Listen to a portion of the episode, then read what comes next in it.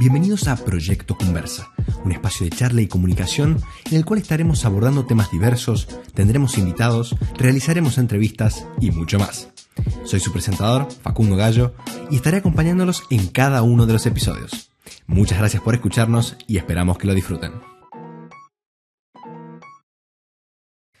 Muy buenas a todos, bienvenidos una vez más a Proyecto Conversa, este espacio de charla y de comunicación en el cual abordamos distintos temas filosóficos sobre cómo encarar proyectos y bueno, no sé, cualquier cosa realmente que me pasa por la cabeza y la tengo que contar por alguna razón rara. No importa. Bueno, en el episodio de hoy, como se habrán dado cuenta, es el primer episodio en formato audiovisual, ya incorporamos el video, yo estoy chocho y es nada más, bueno, con la idea esta de subir el nivel del podcast Así que bueno, como siempre, cualquier feedback, lo que sea, nos viene de 10 para seguir haciendo crecer este proyecto. Así que bueno, el episodio de hoy, como estarán viendo, es titulado Crear el antídoto de la envidia. Así que bueno, empezamos de una. Déjenme contarles una historia. Resulta que el otro día salgo en bici por el pueblo en el que yo vivo y tenía que ir a hacer un trámite. Tenía que hacer una fotocopia y llevar al ayuntamiento, una cosa así. Y resulta que Camino ahí, paso por una plaza, por un parque y me detengo para enviar un mensaje en el celular o algo así, nada más. Resulta que estoy mandando el mensaje y en un momento alzo la mirada, escucho unos ruidos, alzo la mirada y veo un grupo de chicos, deben sido 4 o 5 chicos, entre 8 y 12 años, jugando ahí, no sé. Eh, no sé qué estaban, no sé ni a qué estaban jugando, pero estaban ahí corriendo en el parque, a veces estaban con el celular, después corrían, después jugaban la pelota o lo que sea. Básicamente estaban ahí lo más normal del mundo, los cinco pibes a la tarde, tarde libre, jugando. Y resulta que, no sé por qué razón, o por lo menos hasta ese momento no entendía, me quedo mirando, me, quedo así, en medio de la plaza con la bici, mirándolo a los vagos. Y lo más raro de todo es como que me vino una sensación extraña. Me vino como una especie de, de, de envidia, que en ese momento me acuerdo que la llamé envidia rara. ¿Por qué?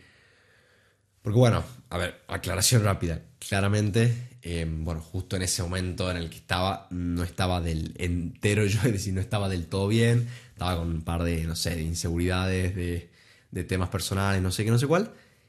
Y justo se me pasó por ver a un grupo de cinco chicos de, como digo, de 10, 12 años, pasándola de 10, aparentemente sin ningún tipo de preocupación, tranquilos. Yo pensaba, seguro estos chicos están en el colegio y salen y están tranquilos y tienen tarde libre. Yo obviamente sabiendo cero de la vida de ellos, igual tenían mil problemas en su casa, pero digo, eh, eso es lo que, lo que entraba por mis ojos y yo sentía eso. Y como digo, me vino esta envidia rara. ¿Por qué digo envidia rara?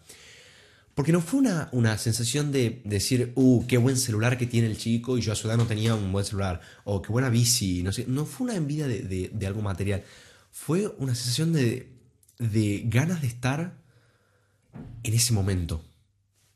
Vi básicamente a un grupo de personas que la estaba pasando súper bien, que aparentemente no tenía grandes preocupaciones, estaban súper tranquilos y me dieron ganas de estar en ese momento. Y creo que lo que lo hace más curioso de todo es que es cuando me puse a pensar que yo en algún momento pasé por ese lugar. O sea, yo en algún momento tuve 11 años y estuve por ahí dando vueltas con mis amigos, no sé qué, no sé cuál y disfruté a mi manera y, y, en mi vida ese momento. Entonces eso era como hasta más raro. ¿Por qué estoy eh, en un momento en el que estoy envidiando no solo algo que, un momento, digamos, sino que eh, una etapa que ya viví, o sea, que ya técnicamente la tengo súper superada? Bueno, cuestión que pasó el tiempo y después me empecé a dar cuenta que, claro, no era la primera vez que había tenido ese tipo de sensación pero ya me había empezado a llamar la atención y, o casualidad, encontré un factor común, que era que claramente cada vez que sentía ese tipo de sensación, ese tipo de envidia extraña, era un momento en el que yo personalmente no la estaba pasando tan bien. Es decir, que tenía que, no sé, eh, algo que quería que se dé no se estaba dando muy bien, algún proyecto andaba más o menos, problemas en casa, inseguridades, etcétera, etcétera, cualquier cosa que me, que me estuviese pasando en ese momento, y, bueno, ese era como el factor común cada vez que veía a alguien que estaba, entre comillas, mejor o en una mejor posición que yo. Por otra parte, y creo que esta es la parte más interesante, más curiosa de todo, es que había momentos en los que me encontraba en el otro lado. Había momentos me empecé a dar cuenta, ¿no? Y esto desde una super perspectiva, me empecé a dar cuenta que había momentos en los que estaba súper convencido del lugar en el que estaba, súper contento, con todas las ganas de trabajar, de hacer lo que, en lo que sea que esté haciendo. O sea, es otro momento de, la vida, estos, los típicos altos y bajos que tenemos. Pero también dije, a ver, pero ¿cuál es el factor común acá? ¿Por qué? Ya, ya encontré el factor común. Cuando, estoy, cuando me viene este, este bajón y ganas de estar en otro lugar, ¿cuál es el factor común cuando realmente estoy bien? Y resulta que lo encontré. Me di cuenta que cada vez en, la, eh, cada vez en, en que estaba lo más convencido del lugar en el que estaba, de todas las decisiones que había tomado, era cuando me encontraba trabajando en algún proyecto propio o en algo mío, en algo que me movía, que me gustaba, que quería hacer, en el que yo era más el protagonista. Porque uno se da cuenta que muchas de las cosas en las que estás sometido el día a día no dependen mucho de uno. No sé, estás estudiando, estás trabajando.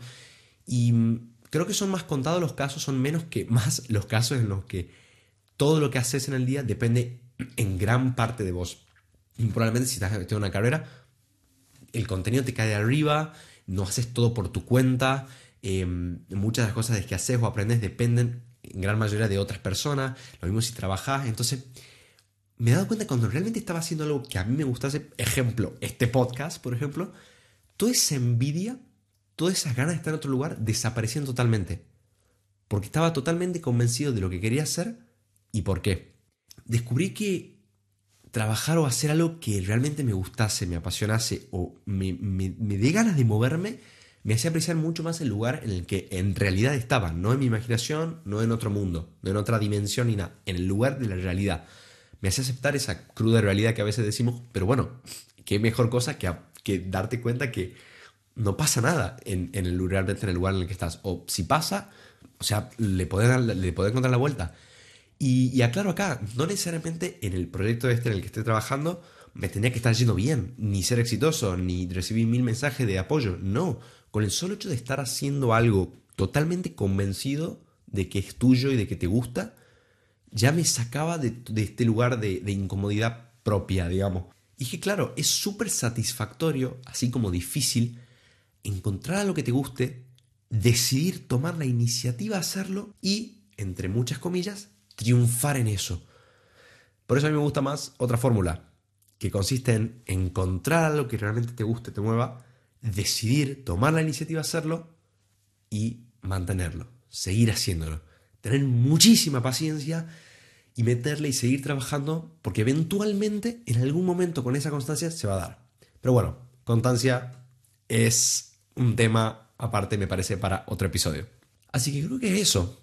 Básicamente los animo a eso, a que si en algún momento se sienten incómodos en el lugar en el que están y en algún momento sienten esta envidia rara o ganas de estar en otro lugar de, la vida, o, peor aún, en el lugar de otra persona, creen, inventen, retomen algo que tengan abandonado, pero involúcrense realmente en algo en lo que ustedes sean más protagonistas, porque si realmente, y lo digo en serio, si se ponen a pensar en gran parte de las cosas que, están en la, que, hacen en el día a día, que hacemos en el día a día, están muy involucradas las otras personas. Y eso no está mal. Trabajar en equipo o tener esa socialización es súper importante. Pero muchas veces estar realmente involucrado en algo y ser más protagonista en algún proyecto, lo que sea, es lo que hace la diferencia y lo que te hace salir de, este, de, esta, de esta incomodidad propia. O por lo menos es lo que yo me he dado cuenta con esta simple ida a la plaza, digamos. Y realmente, al fin de cuentas, creo que lo loco es que te das cuenta que.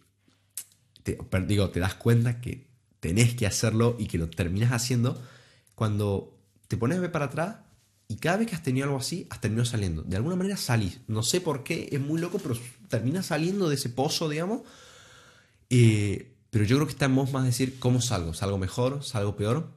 Y realmente te das cuenta de eso cuando asumís que no puedes ir al pasado, yo no podía ver qué hacía cuando tenía 12 años, no podía al futuro, y más importante aún, cuando realmente no te das cuenta que no puedes quedarte quieto y que nadie, realmente nadie, ni la persona que más te quiere en el mundo, ¿no? Lo va a hacer por vos. Nadie se va a mover y te va a sacar de ese lugar de incomodidad. Así que me parecía muy loco me parecía un, tema muy interesante y que como digo, me surge de ir en bici a la plaza y me termina saliendo esto. Me termina siendo un episodio Y como digo, el primer episodio en formato de visual, que espero que les guste mucho. Y nada, si les ha gustado, si les, les agrada esto y tienen algún feedback, siempre estamos para, para recibirlo y para que hagamos, para que sigamos haciendo crecer este proyecto. Bueno, muchísimas gracias por escucharnos y nos vemos la próxima. Chao, chao.